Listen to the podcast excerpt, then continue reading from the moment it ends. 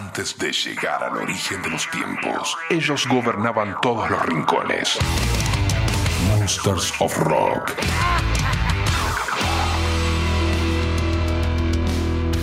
Muy buenas amigos, amigas, ¿cómo están? Bienvenidos a esta nueva temporada del Monsters of Rock en este formato podcast año 2023. Saben que todos los capítulos siempre los subimos a fmrockandpop.com, que es la página de la radio para que le den play cuantas veces y como quieran. Rock and Pop. Tuvimos que esperar 8 años para que Malón se junten en el estudio, graben material nuevo y acá tenemos el primer adelanto.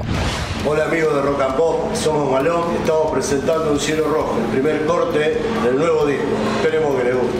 ¡Vamos! Esa es la voz del Tano contándonos este adelanto. Estamos grabando esto en principios de marzo 2023. Para abril vamos a tener el disco completo. Esta canción se llama Un cielo rojo, canción para comenzar este Monsters of Rock Podcast 2023. ¿Arrancamos? Bienvenidos.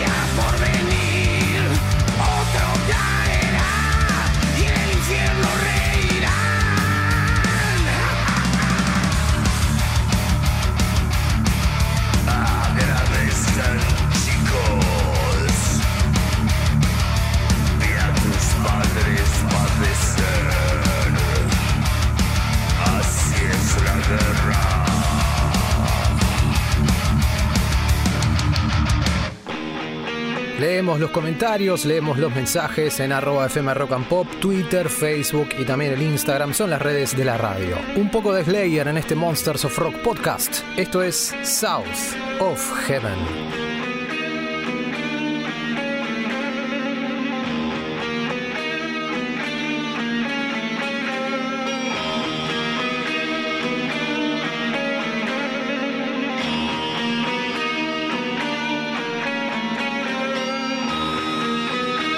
Estás escuchando Monsters of Rock.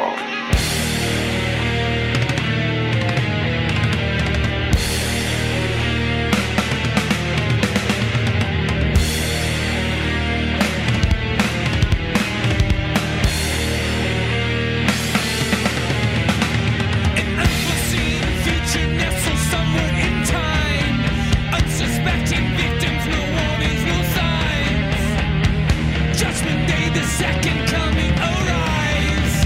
Before you see the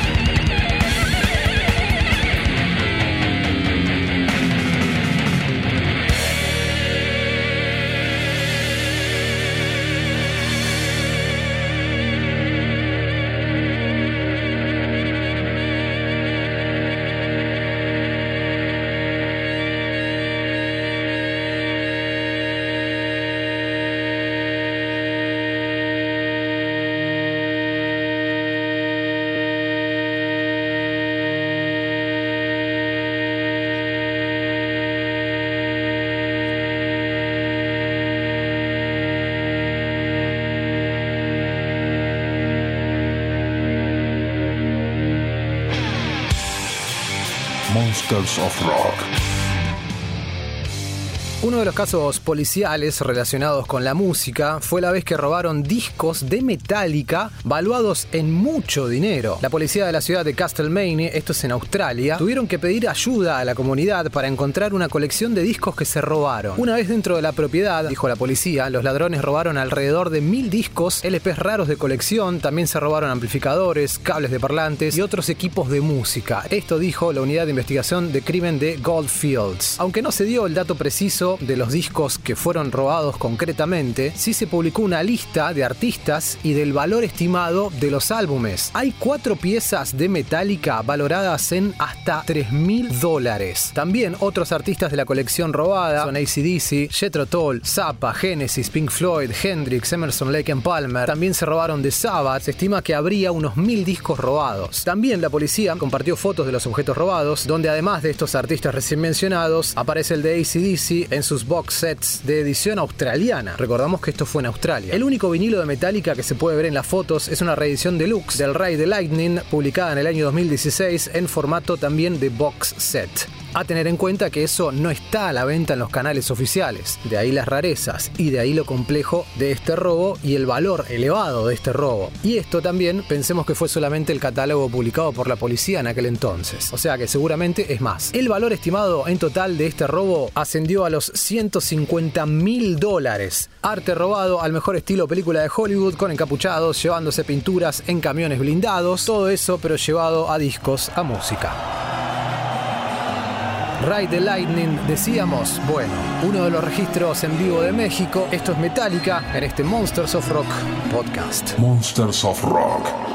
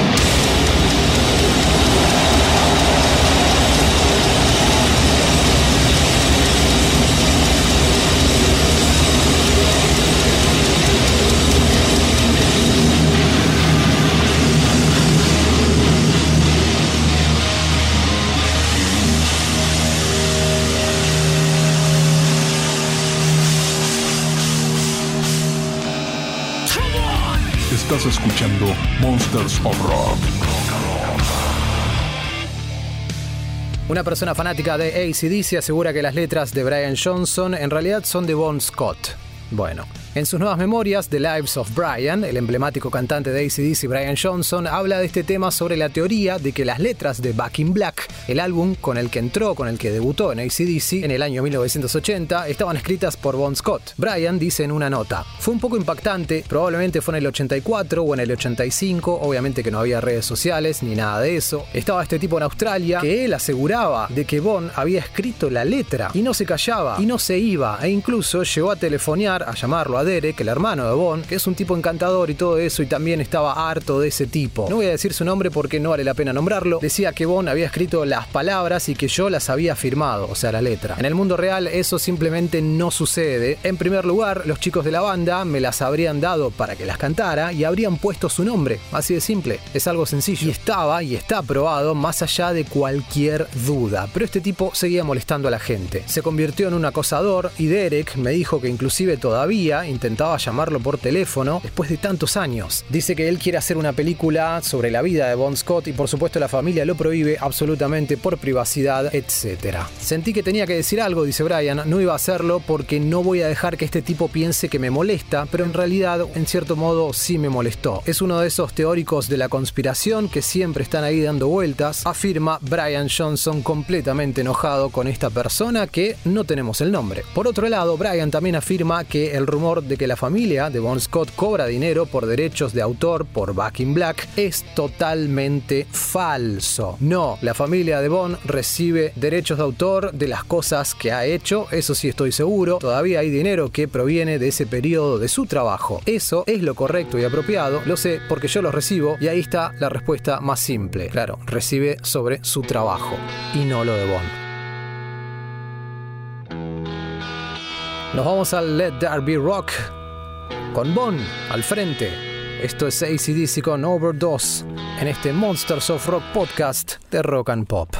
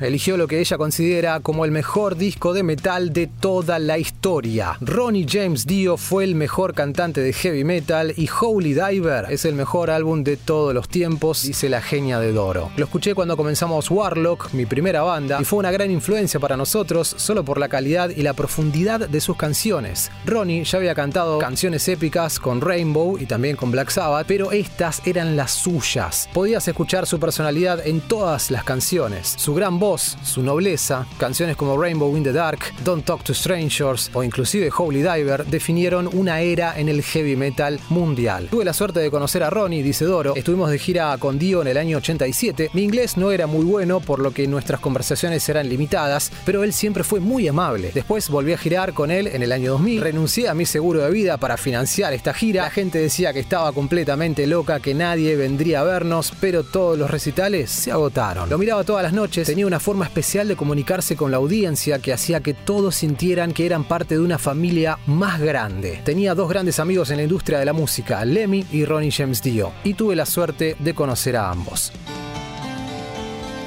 Para Doro Pesh, es el primero, es el más grande de toda la historia.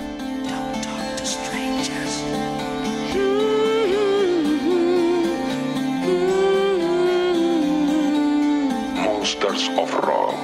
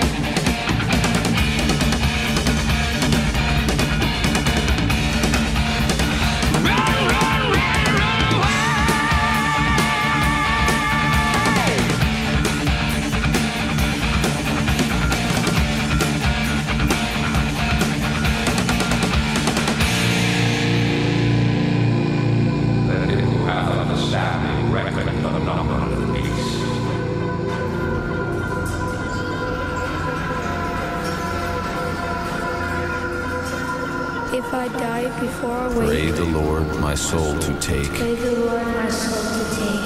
Haste his looks and no Because he knows the time is short. Monsters of Rock.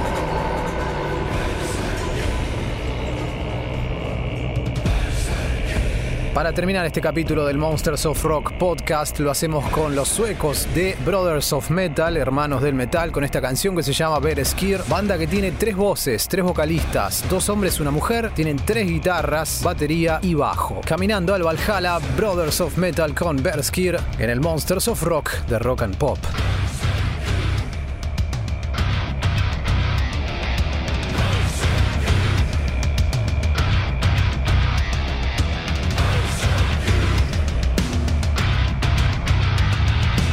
Estás escuchando Monsters of Rock.